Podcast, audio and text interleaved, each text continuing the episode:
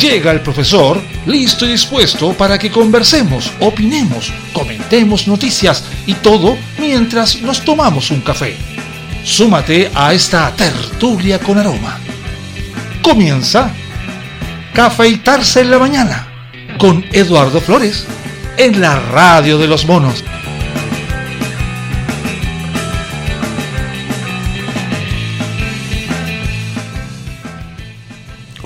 Buenos días. A ver, ¿cómo está cenando esto? Mm, suena raro. Bueno, damas y caballeros, tenemos nueva página. Después de un fin de semana bastante arduo que involucró un cambio de gobierno, las primeras jornadas, las primeras reuniones, las primeras conferencias, las primeras expresiones, eh, bueno, también teníamos que hacer algo, así que tenemos nueva página, con nueva estructura, nuevo dimensionamiento, nuevo chat y por supuesto todos los cambios en la radio de los monos. Ya veremos qué pasa. Pero mientras tanto, vámonos al hueso. La ministra Vallejo acaba de confirmar que no se extenderá el estado de excepción en la macrozona sur. Me pregunto, ¿qué pasará ahí? Tras la aprobación por parte del Senado de una nueva prórroga del estado de emergencia el pasado 8 de marzo, la medida regirá solo hasta el 26 de marzo, ya que el gobierno actual confirmó el día de ayer que no extenderán las medidas. Así lo sostuvo la ministra vocera del nuevo gobierno, la señorita Camila Vallejo, en el marco de la celebración de la ceremonia de oración por Chile, a la que asistieron nuevas autoridades y representantes de distintas denominaciones religiosas. Oremos. El senador de Renovación Nacional, José García Rominot, realizó un llamado al gobierno a analizar su perspectiva de la realidad que existe en la zona. El diputado de la región de la Araucanía, Miguel Mellado, llamó a las autoridades a dialogar con los habitantes de la zona. La senadora RN, Carmen Gloria Aravena, emplazó al presidente electo Gabriel Boric y al delegado presidencial de la Araucanía, Raúl Alart, a responder por los ataques en la zona. Ahora, recordemos que desde el gobierno actual han indicado en más de una ocasión que no tienen ninguna intención en continuar con la medida, indicando que optarán por una vía de diálogo. Un tema complicado, ¿no? Tema denso. Primero, porque la apuesta está en diálogo, en conversar, en llegar a acuerdos. Y ciertamente ese camino se ha recorrido durante años y parece que no ha avanzado mucho.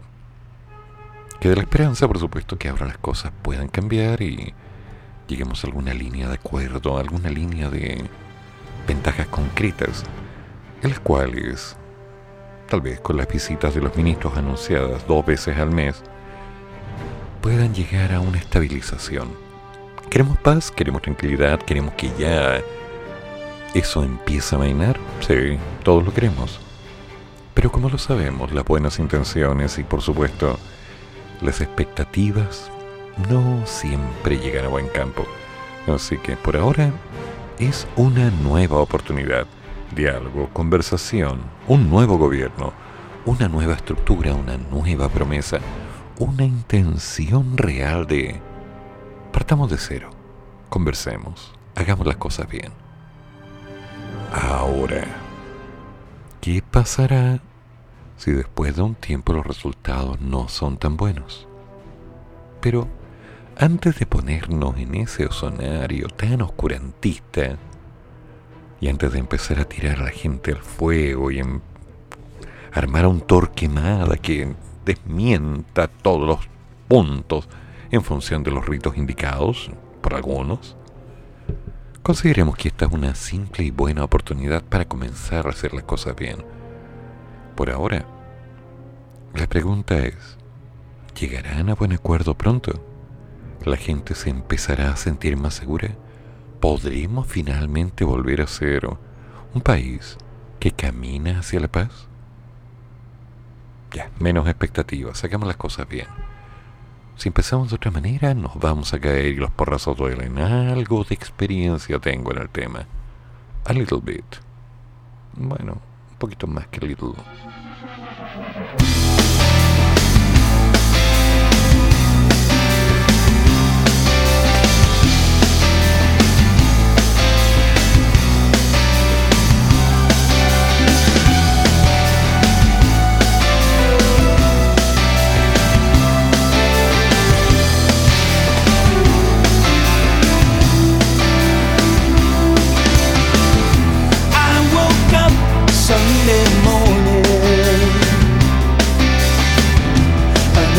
Twenty years gone by.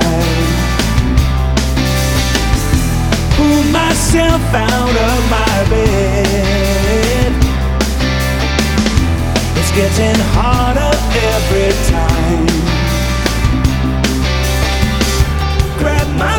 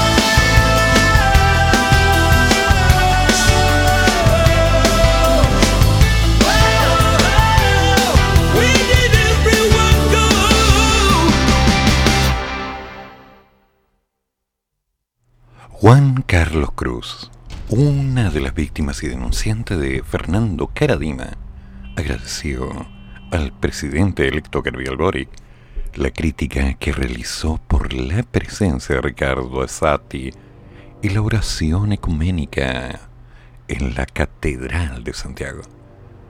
Fue una actividad denominada Cambio de Mando Ciudadano, desarrollado este domingo en la comuna de La Pintana, que el mandatario reconoció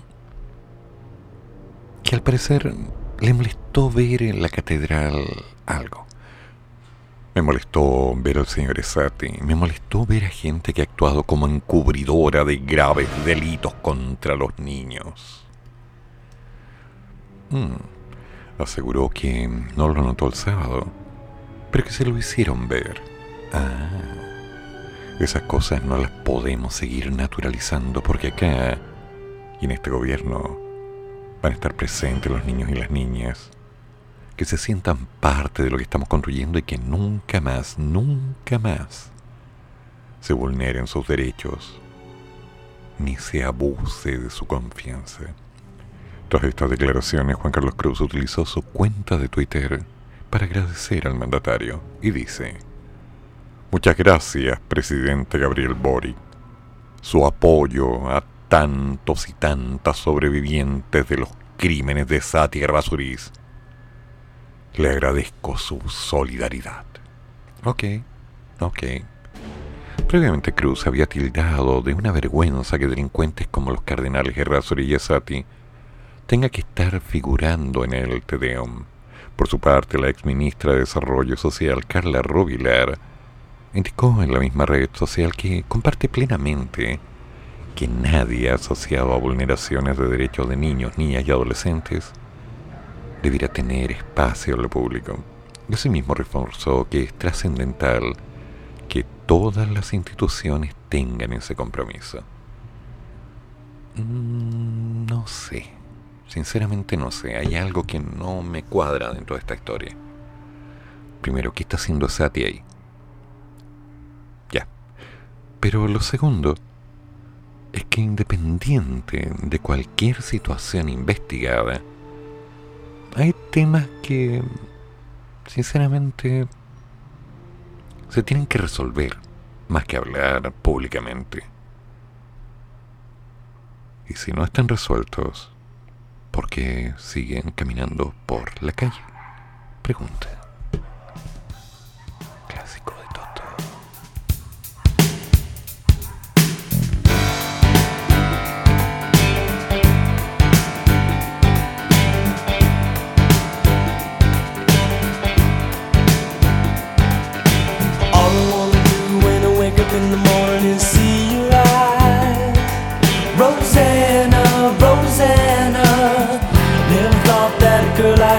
Could ever care for me,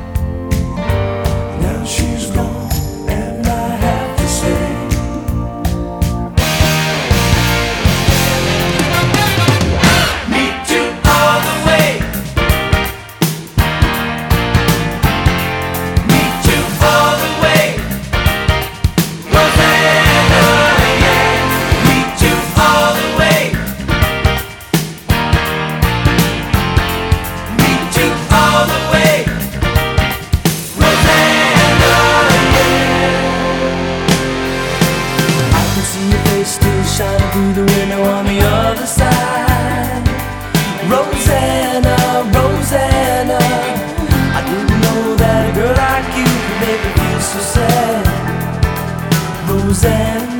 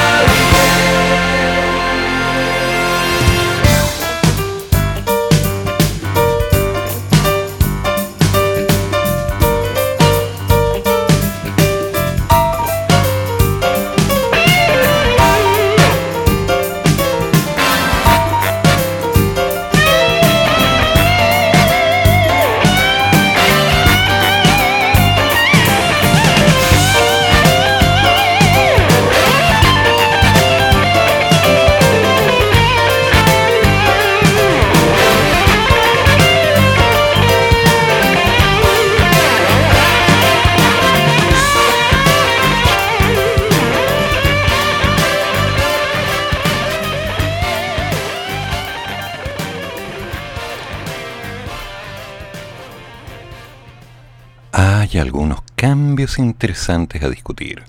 De visita en Osorno, el presidente nacional del Colegio de Profesores, don Carlos Díaz, confirmó que el magisterio pedirá cambios en los protocolos de los establecimientos educacionales en todo este contexto de la pandemia. Díaz dijo el lunes que harán el exhorto asumiendo la realidad de casos que se observa tras regresar a la presencialidad en las unidades educativas el presidente del Colegio de Profesores apuntó a horarios especiales para no mantener los hasta 40 alumnos al interior del aula y con ello evitar contagios masivos. El titular del magisterio sostuvo que esperan un diálogo directo con el nuevo ministro de Educación para avanzar en materias pendientes y propuestas que atañen a la función docente. Ok, Acá es donde yo empiezo a hablar libremente porque hay temas que me preocupan. Lamentablemente, la parte educativa siempre se ha manipulado a lo largo de toda la historia. Curiosamente, en los últimos 50 años hemos tenido una pérdida de contenido brutal. Eso es obvio. No si bien en los últimos dos años la pandemia dejó en evidencia las carencias de muchos de nuestros estudiantes y las curvas que se presentaron para, digamos, adecuar los puntajes de los pícaros estudiantes en la prueba de transición para ingresar a la universidad, considerando las varianzas reales de los contenidos incluidos en la misma y el tipo de pregunta, han mostrado que lamentablemente muchos de nuestros pícaros jóvenes no se encuentran en las mejores condiciones, cosa que ya se veía fuertemente desde hace 15 o 20 años, pero ahora ahora es inevitable verlo. Entonces, este contexto según el cual, seamos claros, se arreglan los aforos, se establecen reglas para que solamente cuando tengamos tres o más contagios se pase a cuarentena y antes de ello simplemente se aíslen los cursos o los estudiantes cercanos a los contagiados. No sé, todavía me suena un poco arriesgado, porque lamentablemente lo que podría ser un cambio positivo para movilizar la fuerza estudiantil, que va de la mano con la fuerza laboral, en general se podría llevar a considerar una mala estrategia. Ahora, seamos claros también, la presencialidad es clave. Seguir haciendo clases online que no están bien armadas han logrado malos resultados. Podríamos buscar los culpables, pero no es el tema. El tema es cómo mejorarlo. Y antes he preguntado, ¿se han establecido nuevas estrategias para que, en caso de volver a caer en pandemia, podamos tener una educación online decente, más adecuada, con menos brecha? Sería ideal, sería hermoso, pero utópico. Por otro lado, estamos en la quincena de marzo. Eso significa que pronto se nos va a dejar caer un lindo invierno frío, con puertas y ventanas abiertas. Y eso con mascarillas, bufandas, lana, abrigo. ¿Significará por casualidad menos contagios resfrío, gripes, influencias varias? No lo sé. Sinceramente no lo sé. Pero estoy consciente de que muchos padres dicen, mm, en esos días prefiero no enviarlo. Y recordemos que ya hubo un problema, un conflicto interno, por una publicación en la que se había indicado que la educación iba a ser voluntaria. Las clases iban a ser voluntarias. Ah, un problema de lectura. Las clases... Las clases están abiertas para que los estudiantes acudan a ellas. Si lamentablemente tienen un porcentaje de inasistencia superior a un cierto número, la repetición es automática. No he encontrado ninguna información que establezca que se haya cambiado ese porcentaje. Por otro lado, que los colegios estén funcionando y que los profesores estén en el aula es ley. Eso es obligatorio. Tema aparte es que los estudiantes acudan a las clases. Entonces, ¿Cómo se está viendo todo esto?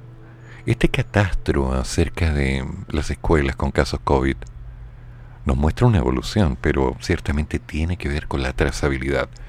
Y la trazabilidad, recordemos del gobierno anterior, quedó liberada del Ministerio de Salud porque ahora quien se contagia agarra el teléfono y llama a todo lo que conoce, con quienes conversó, para decirles, oye, estoy en caso positivo, me gustaría informártelo para que te hagas un PCR por si acaso. Y sabemos que nadie lo hace. Entonces, no sé. No sé cómo funcionarán las cosas ahora en los colegios. Sumado a que ha quedado en evidencia que nuestros jóvenes estudiantes del futuro de este país, llegado el recreo, se ponen a jugar la pinta, se intercambian las mascarillas entre ellos. Se lavan las manos, sí, porque tienen que hacerlo, pero la verdad es que hacen lo que les da la gana. Entonces, después de un tiempo, ¿cuántos contagios se podrían dar? Y sumemos una variable extra. Aunque este país ha tenido un incremento brutal con respecto a las vacunas, también es tácito que mucha gente utiliza las mascarillas simplemente para evitarse un problema, pero no las usan bien. Ya se cansaron de usarlas bien.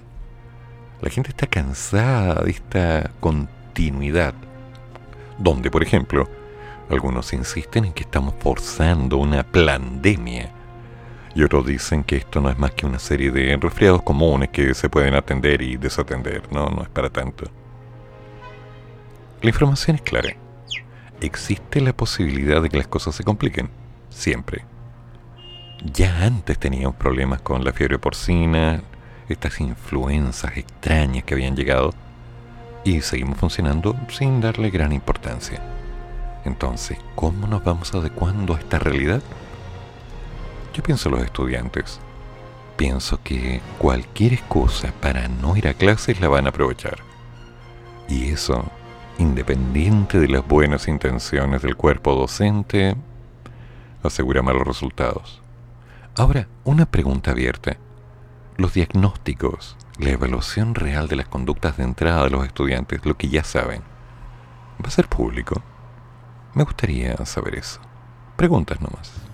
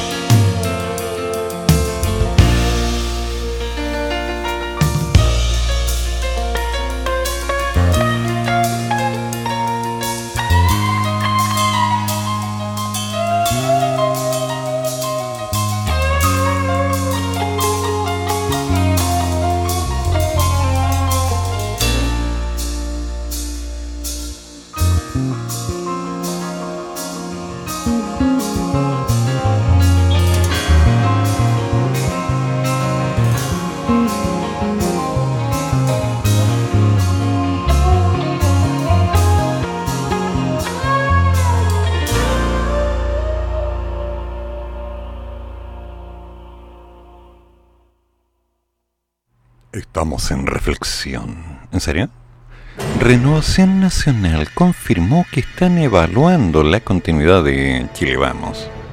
A ver, ¿qué pasó? Renovación Nacional confirmó que evaluarán abandonar Chile Vamos tras el apoyo de la UDI y Evópoli a la elección del socialista Álvaro Elizalde como presidente del Senado. Curiosa jugada. Además, desde el partido reconocieron que recomponer la confianza con los otros partidos del bloque se ve complicado. Una verdadera crisis interna que atraviesa el bloque de Chile Vamos, el cual debutó como oposición de la peor manera posible. Tras la elección del senador del Partido Socialista Álvaro Lizalde como presidente de la Cámara Alta, y quien fue apoyado por la UDI y Evópoli, RN confirmó que están evaluando ya desligarse del conglomerado. Y la directiva de RN señalaron que recomponer la confianza con los demás partidos es difícil, ya que estos negociaron espaldas de la entidad. Y así lo confirmó la diputada y vicepresidenta de la colectividad, Catalina del Real, quien aseguró que estamos en una jornada de reflexión y que deben escuchar la opinión de las bases. El senador de RN, Manuel José Osandón, volvió a disparar contra los demás partidos del conglomerado, reafirmando que no tiene sentido continuar un bloque que negocia, según ellos, los acuerdos por debajo de la mesa. El presidente de la UDI, Javier Macaya, defendió el acuerdo establecido en el Senado, mientras que en Evópoli, el senador de esa tienda, Felipe Cas, en conversación con varios medios, afirmó que Osandón buscaba materializar una ambición personal también se refirió a esta crisis el ex candidato presidencial y ex timonel de RN, Mario Desbordes, quien fue lapidario al asegurar que Chile Vamos se murió. Y acusó que un sector de la UDI siempre busca imponer sus términos. Oh, vaya intransigente. Según fuentes, durante la próxima semana se espera que la directiva de RN se reúna en la sede del partido y toma una decisión respecto a la tienda y su permanencia en la coalición de la centro derecha. Interesante en todo caso. Pero, ¿por qué es interesante? Bueno, permiso. Me voy a dar un gusto de empezar a revisar una cosita que me puse a investigar anoche. Porque hay un tema que corresponde al artículo 28 de la actual constitución, así que la pueden revisar en senado.cl capítulo 6. Y dice el artículo 28, si el presidente electo se hallara impedido de tomar posesión del cargo, asumirá, mientras tanto, con el título de vicepresidente de la República, el presidente del Senado. A falta de este, el presidente de la Cámara de Diputados. Y a falta de este, el presidente de la Corte Suprema. Es decir, hay una serie de eslabones en caso de que llegue a pasar algo. Si con todo, si el impedimento del presidente electo fuere absoluto o debiere durar indefinidamente, el vicepresidente en los 10 días siguientes al acuerdo del Senado adoptado en conformidad al artículo 53, número 7, convocará una nueva elección presidencial se celebrará 90 días después de la convocatoria, si ese día correspondiera a un domingo. Si así no fuere, se realizará el domingo inmediatamente siguiente. El presidente de la República, si elegido, asumirá sus funciones en la oportunidad que señale esa ley y durará en el ejercicio de ellas hasta el día en que le había correspondido, o le habría correspondido, cesar en el cargo al electo que no pudiera asumir y cuyo impedimento hubiera motivado la nueva elección. O sea, hay más de una jugada dentro de esta cancha. No deja de ser interesante. Siempre que puedan, lean con cuidado y vean cómo los hilos están relacionados. Porque aquí no se trata solamente de encontrar quién está tomando posesión de ciertos estratos sino de las líneas del poder que involucra estar ubicado en ellos. Si una persona tiene una posición específica, esa posición involucra poder. Y como diría un Spider-Man por ahí, Todo poder involucra una cierta corrupción. Entonces, cuidado. Es importante tener claridad de los conceptos. Ahora, ¿qué pasa con Álvaro Lizalde? Bueno, técnicamente el viernes 11 de marzo el senador Francisco Chaguán obtuvo 13 preferencias y Karim Bianchi solo una. La senadora independiente Fabiola Campillay fue la única en emitir una abstención y pasadas las 9.30 horas de la mañana inició la sesión de instalación del Senado para el periodo 22-26, ocasión en la que también se efectuó la toma de juramento de los nuevos parlamentarios y parlamentarias. De esta forma, se estableció un nuevo sistema de representación pasando de 43 a 50 senadores y dejando atrás el antiguo sistema binominal. Hoy es un día muy especial para mí, un montón de felicidad, de esperanza. Vengo al Senado a jurar y siento que tengo el apoyo de mi pueblo, aseguró la senadora electa Fabiola Campillay en la previa a su juramento. Durante la sesión, la los legisladores también eligieron a la nueva mesa del Senado. Dicho proceso estuvo marcado más por una tensión, especialmente por el cómo se dieron las negociaciones entre los partidos. Así, unas críticas tuvieron que ver con las pretensiones que ejerció el Partido Socialista para llevar al senador Elizalde a la presidencia de la mesa y los acuerdos que habría alcanzado el senador RN Manuel José Osandón con la oposición para presidir la Cámara Alta. Aquí no estamos hablando de una negociación política, de ideas, de proyectos de ley. Estamos hablando sobre cómo gobernamos esto y esto es lo que están mirando afuera el problema es que nos estamos mirando al ombligo, ¿no?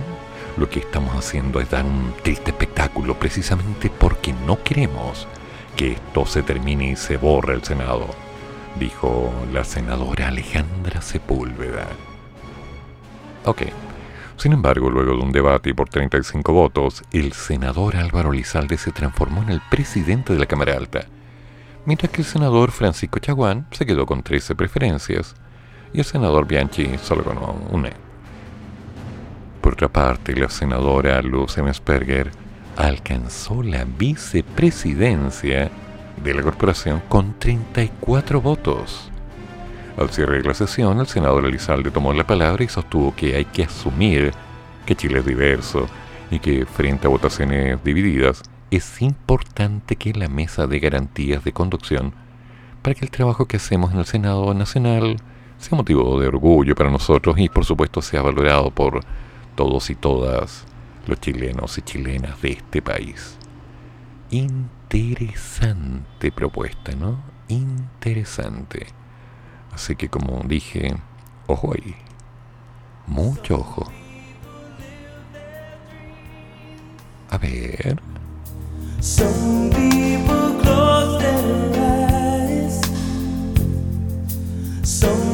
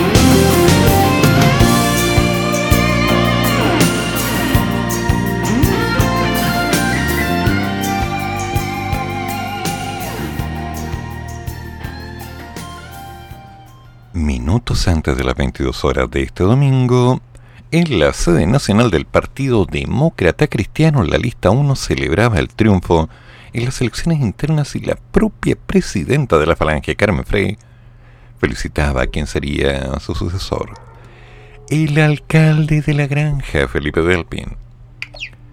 Según informó la instancia, la lista 1 se habría impuesto con el 51.58% de las preferencias, doblegando a la lista 2 de la diputada Joana Pérez, que alcanzaba el 48.42% de los votos.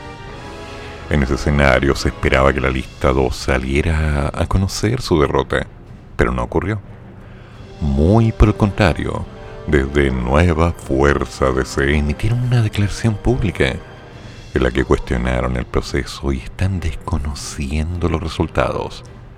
La lista 2, Nueva Fuerza DC, no reconoce la autoproclamación que realizó la lista 1 como ganadora del proceso electoral de la democracia cristiana.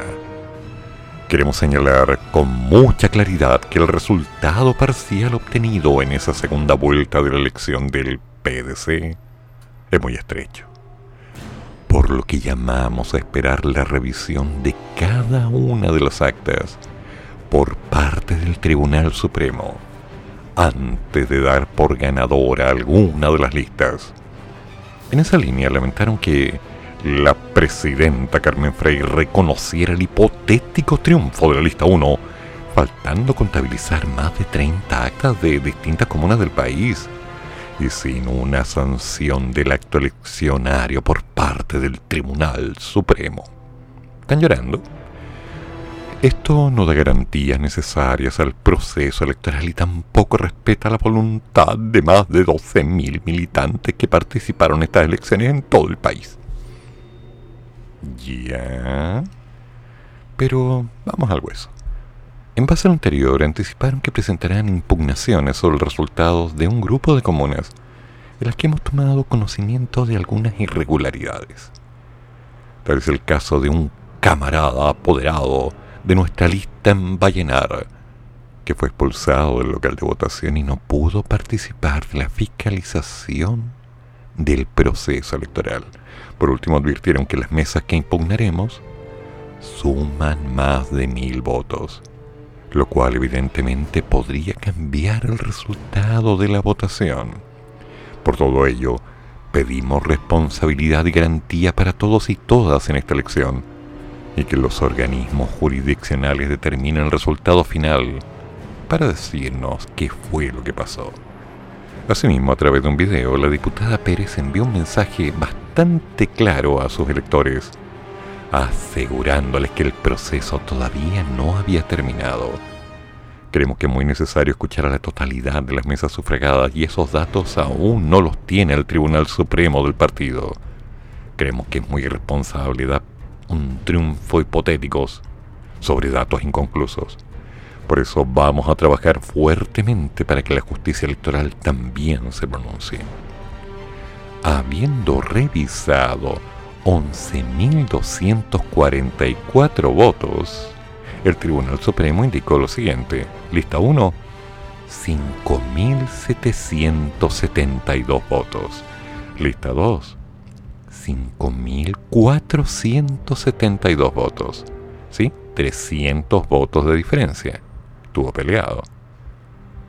Luego de un segundo punto, la falange aclaró que el resultado final y proclamación será informado por el Tribunal Supremo una vez terminado el proceso de las impugnaciones y reclamaciones. O sea que aquí está pasando algo interesante. Hay una diferencia. 300 votos, exactamente 300 personas. ¿Da como para pelearle? Curioso, ¿eh? Curioso. Oh, sí.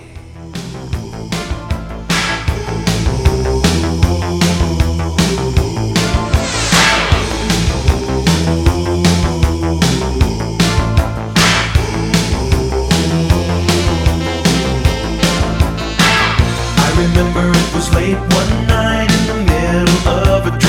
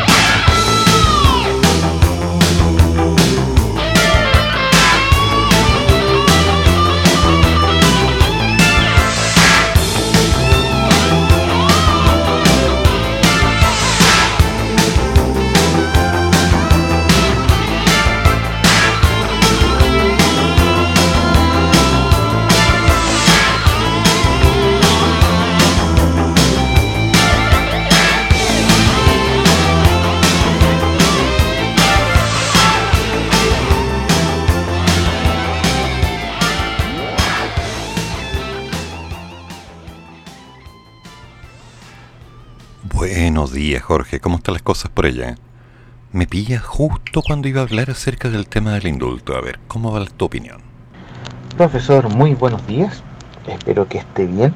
Eh, la gente en casa aún duerme. Uno está aquí sentado trabajando con un tecito. Eh, me enteré por, las redes sociales la disposición del, del expresidente o del anterior gobierno a que las clases el 10 de marzo a partir de marzo fueran voluntarias. Mm, lo diré desde la falta absoluta de conocimiento sobre el tema, pero la weá me suena gol. Media cancha. Eh, en cuanto a lo demás, la repartición del Senado y la, ah, siempre, cada vez. Ahora que las cosas están más divididas, más partidos políticos, algunos son más de extrema, otros son más de centro, en realidad más, creo que están más extremos que de centro. Pero es normal, es lo que pasa siempre cuando hay un cambio de gobierno y cambio de legisladora. Que la senadora Campilla haya votado nulo haya anulado su voto en blanco, se abstuvo. Ya, ok. Está bien. Si ese va a ser todo su. Si no va a impulsar buenas leyes o no, o no va. O, se va a ir a oponer a todo, ya es un tema de ella. La gente la eligió y tendrá que asumir. el- y sus electores tendrán que ver qué hace su senadora. Eh, aunque creo que salió elegida más bien por su muy triste condición de, de una persona que sufrió, según algunos, represión de carabineros, según otros, eh, que andaba Claro, derecho a protestar sí, pero andar quemando, andar tirando cosas y esa frase desde el odio, desde la desdicha de lo que le pasa. Ah, bueno. Hay que destruirlo, quemarlo todo y que llegue el Senado. Espero que no llegue con esa disposición el Senado. De lo contrario, su estadía va a ser bastante desagradable. En cuanto a lo demás, eh, como anécdota, el viernes, de viernes pasado fuimos a jugar una buena partida de AD&D, la casa de Kenan y nos dimos cuenta que nuestro amigo vive a cuadra y media de su excelencia el presidente de la República. No te puedo creer. Cuando pasamos con Waldo Pereyú por ahí, salud, miramos y ya estaba con carabineros, todo cerrado. Eso fue como la anécdota. Y aparte de eso, nada más. Tenemos que sentarnos a conversar las cosas que faltan. Voy a seguir viendo el tema de, las de la constituyente a ver qué otros textos, qué otras normas han puesto ya en forma definitiva en el, borrador, en el borrador de la constitución para que las vayamos discutiendo. Buen día, profesor. Buen café y a trabajar. Sí, amigo mío, porque tenemos mucho que hablar acerca de ello. Ya en un programa anterior estuvimos viendo algunos puntos y quedaron varios por conversar. Porque eso es algo que vamos a estar haciendo desde aquí en adelante. Ver cuáles son las cosas que ya están en el borrador y empezar a compararlas con la constitución que todavía está efectiva. Vamos por partes. Pero aún queda mucho. Queda mucho por hacer. En la primera entrevista como presidente, señor Boric abordó varias materias, entre ellas las reformas, las expectativas y un posible indulto a los imputados por causas derivadas tras el estallido social. En conversación con los medios, el mandatario afirmó que no descarta el indulto y que espera que avance el proyecto de ley que se está tramitando en el Senado. Los indultos hay que evaluarlos caso a caso, por supuesto. Espero que avance el proyecto que se está tramitando en el Senado y que logremos reencontrarnos. A su juicio explicó que esto no se puede ver como una impunidad o venganza. Acá lo que tenemos que lograr es volver a encontrarnos todos los chilenos. Precisó que mientras se avanza en retirar las querellas por ley de seguridad del Estado, instruyó paralelamente al ministro de Economía, Nicolás Grau, a buscar formas de reparación a las pymes que sufrieron daños durante el estallido. Bien ahí. Solo que esas formas tienen que concretarse en cosas reales, ¿ok? Y ojalá rápido. Respecto a las expectativas que tiene la población de su gobierno, reconoció que es un riesgo, pero que confía en la sabiduría popular. Au, me costó decir eso. Hay una conciencia de que los cambios que hemos propuesto no van a ser fáciles, que vamos a enfrentar adversidades y que la idea es que no tengamos una relación de cliente-consumidor, sino de ciudadanía-gobierno, y que seamos parte del mismo camino. Mm, los grandes empresarios manifestaron su molestia por no haber sido incluidos en la ceremonia del cambio de mando, ante lo cual el señor Boric aseveró que él no era el responsable de las invitaciones sin ahondar más en esa polémica, afirmó que las reformas que impulsarán serán con ellos y no contra ellos. Trabajo en conjunto que comprometió con las pymes y las grandes empresas es la idea del proyecto de las 40 horas laborales. Chile está preparado para avanzar en esa dirección porque estamos hablando de mejorar la calidad de vida de los chilenos y de pasar mayor tiempo con la familia en una medida, obviamente, pro familia. Eso sí reitero que se implementará con la gradualidad que sea necesaria y que espera que esté en marcha durante su administración.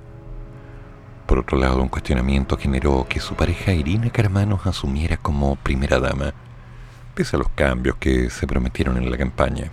Ante eso, el exdiputado afirmó que el objetivo como gobierno feminista es que ese rol cambie. Ok, ¿Y bajo qué líneas de cambio me gustaría saber? Creo que todos queremos saber eso, ¿no? ¿Cuáles son las líneas que quieren cambiar? Porque suena bonito, pero... ¿Y?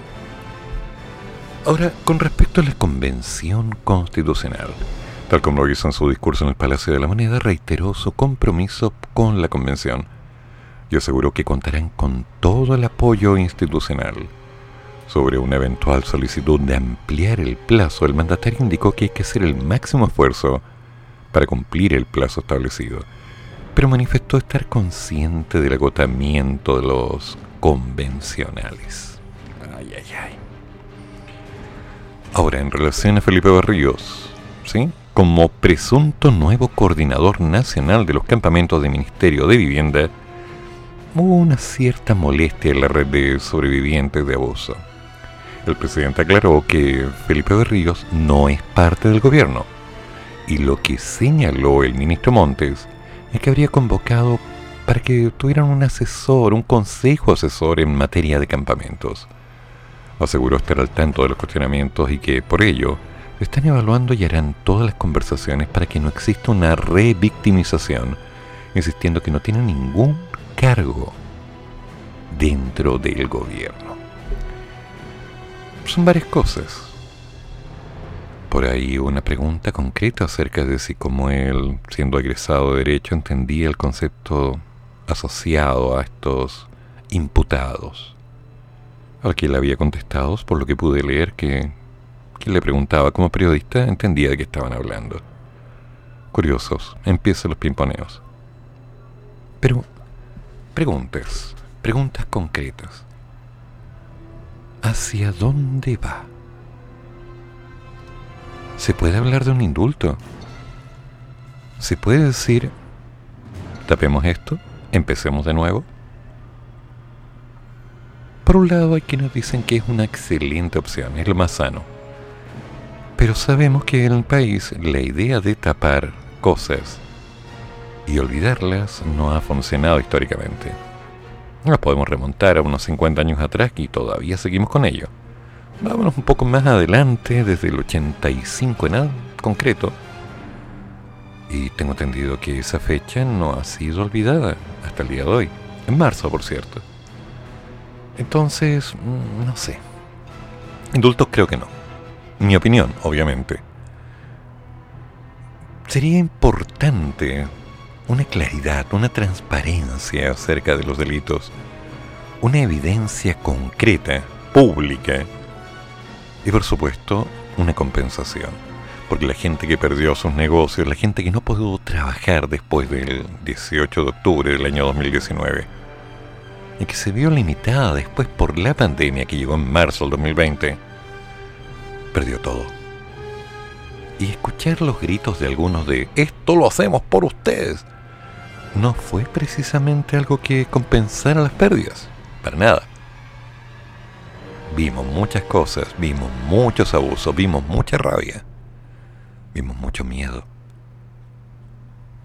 Entonces, si va a haber una posibilidad de indulto para estas personas, y por lo mismo va a haber una investigación exclusiva acerca de cada caso, me atrevo a pedir algo. Que se considere el caso de todas las personas que están en situación de cárcel para revisar con lujo de detalle y se llegue a un punto concreto en el cual las personas que son culpables se mantengan y asuman y aquellas personas que tengan una posibilidad real de no serlo vuelvan a su libertad. Si vamos a hacer las cosas a medias no va a funcionar.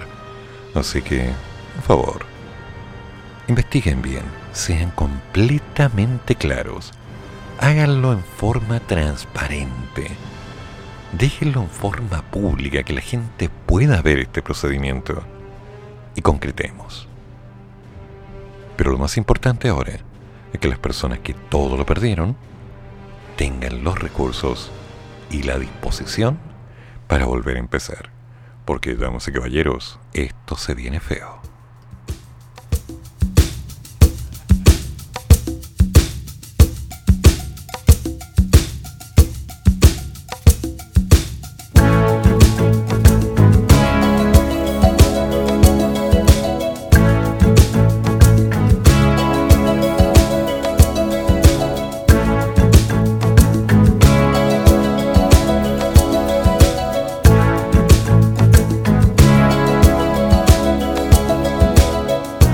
drums echoing tonight. And she hears only whispers of some quiet conversation. She's coming in 12:30 flight. The moonlit wings reflect the stars that guide me towards salvation. I stopped an old man along the way hoping to find some old forgotten words or ancient melodies.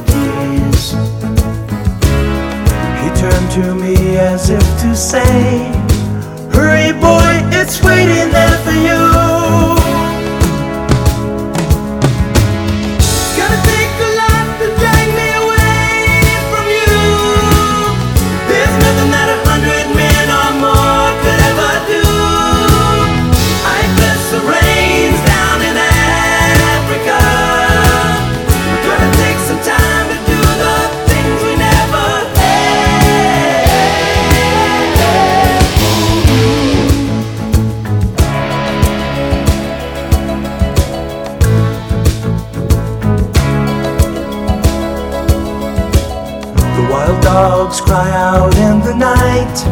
As they grow restless, longing for some solitary company. I know that I must do what's right, sure as Kilimanjaro rises like Olympus above the Serengeti.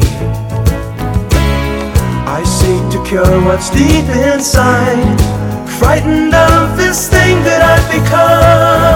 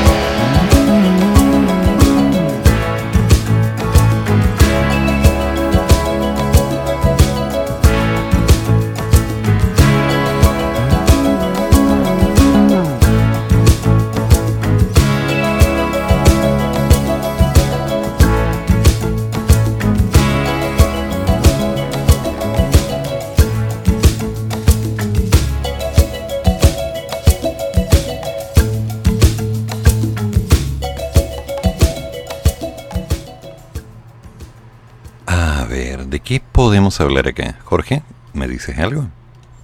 Profesor, eh, de nuevo, a ver, con respecto al indulto, el indulto se da en general. El indulto es la facultad, de, la facultad presidencial de mm, eximir de la pena de cárcel o, del castigo a una persona, ya sea por razones humanitarias, ya sea salud o por consecuencias políticas.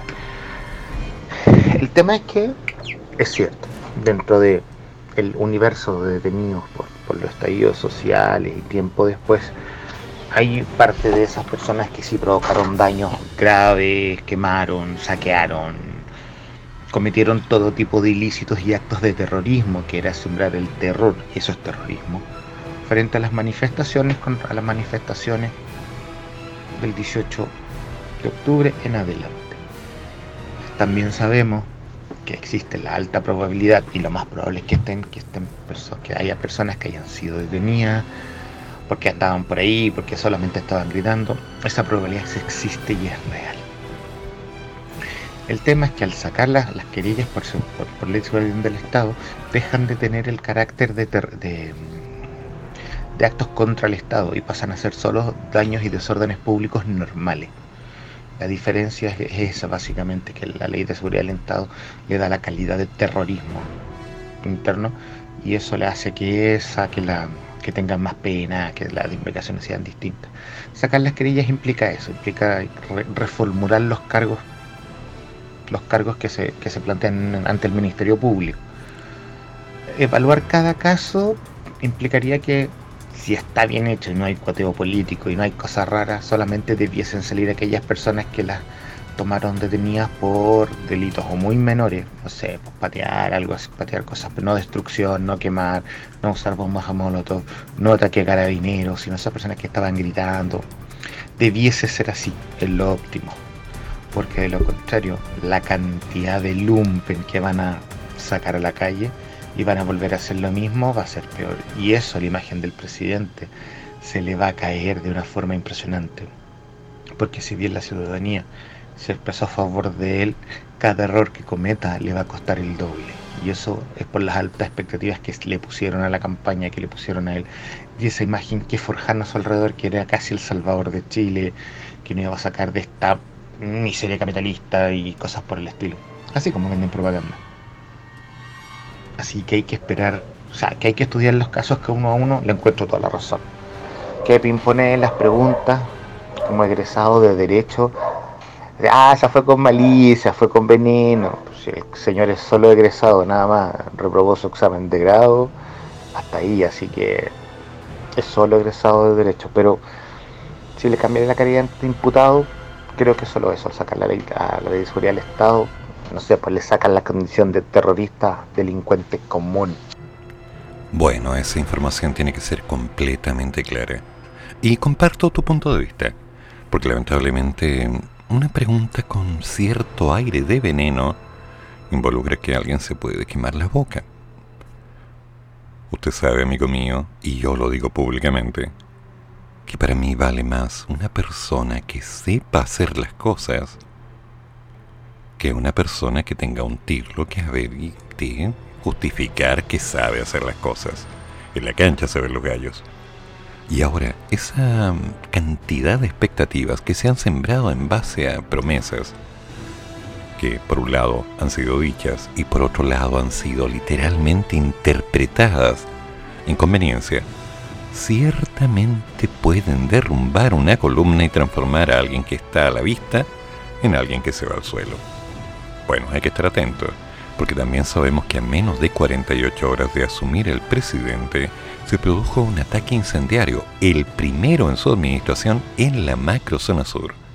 El hecho ocurrió en la comuna de Contulmo, en la provincia de Arauco, en la región del Biobío, en una propiedad de la familia de Edgar Grolmos, donde fueron destruidos dos galpones que contenían cerca de mil fardos de pasto y un caballo resultó calcinado. El ataque fue adjudicado por el grupo Weishan Mapu. En paralelo, el gobernador regional de la Araucanía, Luciano Rivas, junto con 26 de los 32 alcaldes de la región, suscribieron una carta abierta dirigida al presidente Boric, en la que expresaban su rechazo a la violencia tema. Tema. Si las cosas se van a hacer con la intención de poder crear una perspectiva clara, donde la gente se sienta respaldada, hay que evaluar. Hay que evaluar con criterio. Hay que evaluar con una mirada atenta. En lugar de empezar simplemente a exigir que se hagan las cosas como ya he dicho, lamentablemente muchas de las promesas no se van a cumplir. Porque eran promesas, buenas intenciones. Pese a ello, el 57% tiene una imagen positiva del presidente y el 47% está previendo que el nuevo gobierno le irá bien o muy bien, y todo esto según CADEM, un sistema de encuestas que se ha encargado de colocar opiniones específicas en la gente bajo la necesidad de asegurar que es la opinión de todos.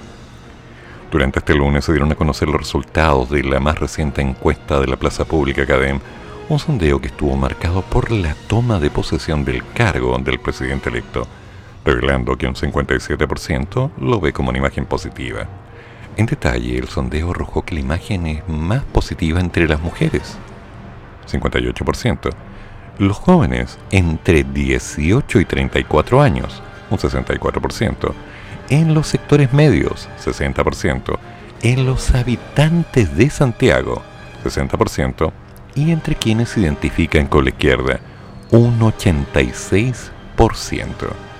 Asimismo, la confianza en el jefe de Estado alcanza hoy un 54%, versus una desconfianza que está frisando el 42%. ¿Se entiende? 54, 42, 96, 4% no se manifiesta. Ahora bien, el estudio también dio a conocer la opinión de los encuestados sobre los atributos del presidente. Así, en atributo de gestión, el 91% piensa que promoverá la igualdad de género, el 84% que cuidará el medio ambiente, el 71% que tiene la capacidad de hacer cambios en la educación y en la salud, el 66% que tiene la capacidad de hacer cambios para mejorar las pensiones. El 55% cree que tiene la capacidad para crecer la economía y volver a generar el empleo. El 45% está convencido de que tiene la capacidad de mantener el orden público. El 42% que tiene la capacidad para gestionar los problemas de inmigración. El 39% que tiene la capacidad de gestionar el conflicto de la Araucanía.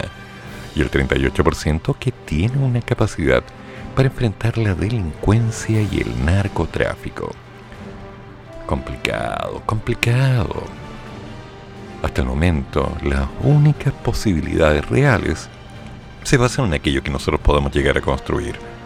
Ciertamente hay buenas intenciones, hay buenos caminos, pero de ahí hay que hacer una bajada entre lo etéreo y lo concreto. Y para eso, damas y caballeros, vamos a tener que esperar un poco. No serán 100 días. Esto va a demorar un poco más. Y mientras tanto, van a pasar, y lo sabemos, varias cosas que se van a ver un poco incómodas. Hay que darle tiempo al tiempo. ¿Toto? Ah, Pamela.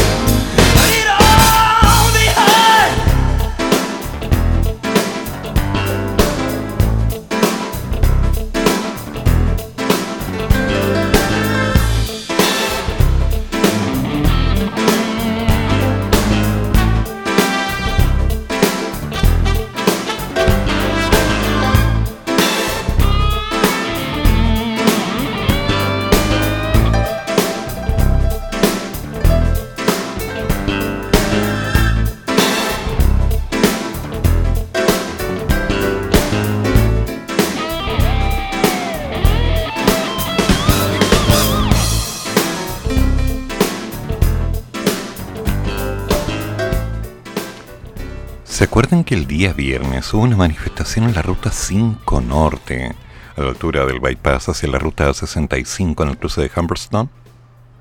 Donde habían 12 máquinas que bloqueaban la carretera, cortando el tránsito hacia las faenas mineras? Bueno, eso fue el viernes. Pero hoy día, unas 50 personas se reunieron en la madrugada en el mismo camino que une la ruta entre el Alto Hospicio y Quique para encender barricadas en el contexto de un llamado a manifestaciones para este lunes en la región de Tarapacá. La convocatoria, realizada en redes sociales, pide a la ministra del Interior, Isquia Siches, adelantar su visita a la región nortina, que está programada para la próxima semana, para entregar una serie de soluciones concretas a la crisis migratoria y de seguridad. ¿Sí? Tal cual. Empiezan las presiones. Y todo esto durante esta madrugada. Pero están pasando las cosas a lo largo del tiempo. Y poco a poco se van amargando. Dato. Expertos además están resaltando importancia de la apertura comercial de Chile en medio de la crisis. Y sin más, el TPP-11 volvió al debate. Chile ha hecho una creciente fama alrededor del planeta por su apertura comercial, ejecutando en los últimos años decenas de tratados con países de todo el mundo, que para algunos han sido claves para empujar el crecimiento económico, impulsando la competitividad del país y estar protegidos ante crisis geopolíticas que interrumpan el flujo comercial a ciertas latitudes. De hecho, algo así es lo que está ocurriendo en medio del conflicto bélico entre Rusia y Ucrania, y si bien la exposición comercial de Chile con esos países es bajísima, para las industrias nacionales que exportan a Rusia, tener un amplio abanico de posibilidades para redestinar sus productos es relevante. Además de que la escalada de la invasión rusa y las tensiones con Europa y Estados Unidos bien podrían derivar a las complejidades para exportar hacia socios con más peso en el país. Chile cuenta con 26 tratados de libre comercio que están abarcando más de 60 mercados con distintos grados de sofisticación e involucramiento, lo que ha permitido un incremento del flujo de inversión extranjera, el acceso a mercados más amplios, mayor conexión con aliados estratégicos y la eliminación de barreras arancelarias. A ello se suma el Tratado Integral y Progresivo de Asociación Transpacífico, el que algunos conocen como TPP-11, que impulsó Chile y cuya ratificación se encuentra congelada en el Congreso, siendo este acuerdo uno de los acuerdos internacionales más debatidos en los últimos tiempos, debido a una serie de presuntas externalidades negativas que podría generar en el país. Se trata de un acuerdo entre 11 países, el cual busca crear una zona de libre comercio en la cuenca del Pacífico, abarcando un universo de casi 500 millones de personas, reduciendo drásticamente los aranceles entre los países miembros. El grupo representa el 13% del Producto Interno Bruto Mundial y el 15% del comercio internacional sin embargo, los detractores advierten que este pacto quitaría soberanía al país en materias ambientales, como los derechos de agua y los recursos energéticos.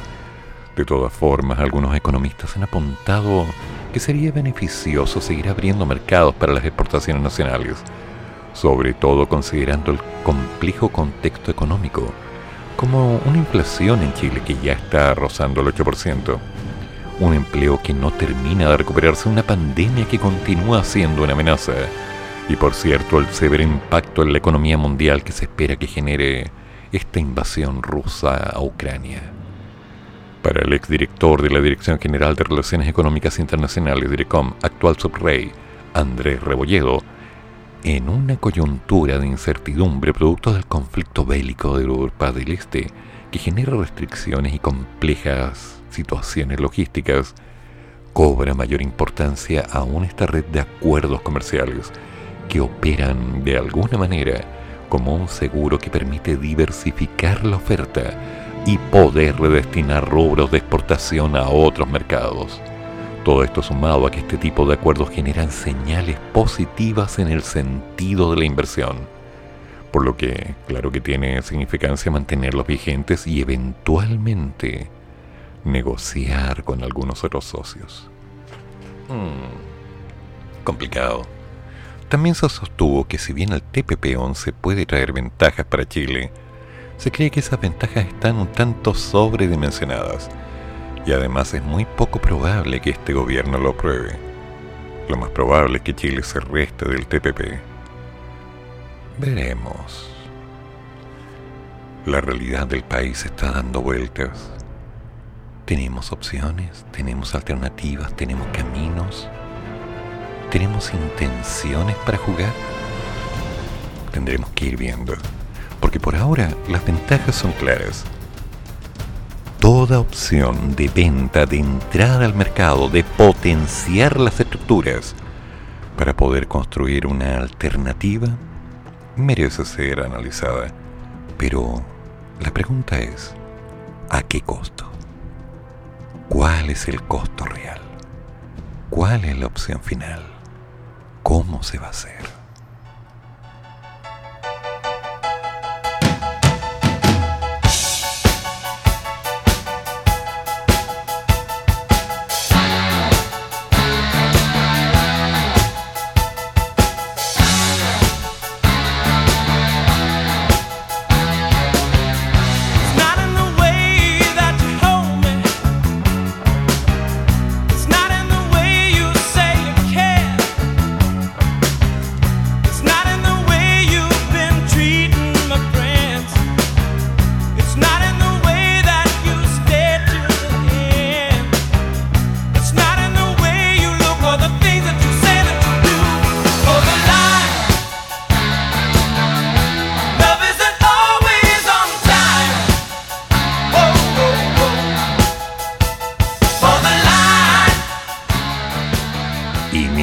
Acercamos lentamente al final del programa, vamos preparándonos para la llegada del mañana mañana la mañana.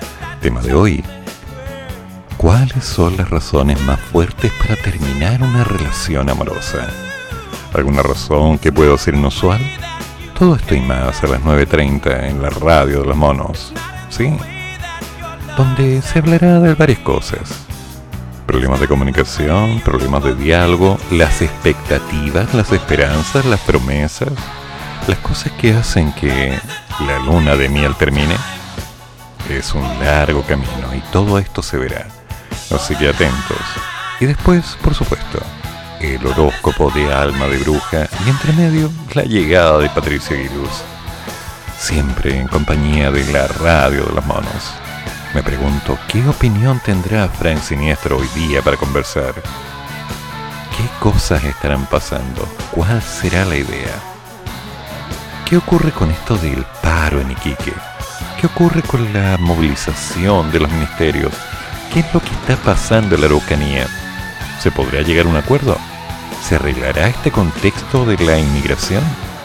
¿Llegaremos a tener buenas noticias esta semana? ¿Las cosas se irán simplificando? Lo veremos. Damas y caballeros, como siempre digo, todas las opiniones vertidas en este programa son de mi exclusiva responsabilidad y no representan necesariamente la opinión de la radio de los monos ni de ninguno de los otros locutores. Les deseo un buen día, una buena jornada, ojalá alguna sonrisa, un buen café, una buena compañía, una sorpresa, una alegría y por qué no, gánense el quino, gánense el loto, sean millonarios. Emprendan, hagan lo que tengan que hacer y no se dejen abatir por las malas noticias. No vale la pena. Mal que mal, las cosas se van arreglando. Nunca presten aquellos libros que les gustan. Nunca desconfíen tanto. Siempre den una segunda oportunidad, pero no una tercera. Y siempre, siempre que vayan a comer, Agradezcan la comida, feliciten al cocinero, sonríanle a un niño, jueguen, abracen, quieran, denle sentido al momento, disfruten, porque tal vez sea la última vez.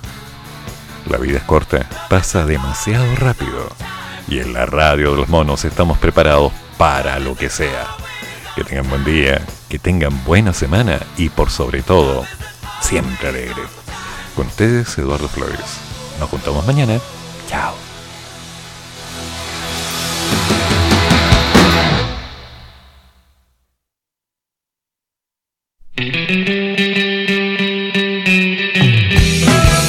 Termina el programa, pero sigue el café. Y el profesor ya volverá para otra vez cafeitarse en la mañana, aquí, en la radio de los monos.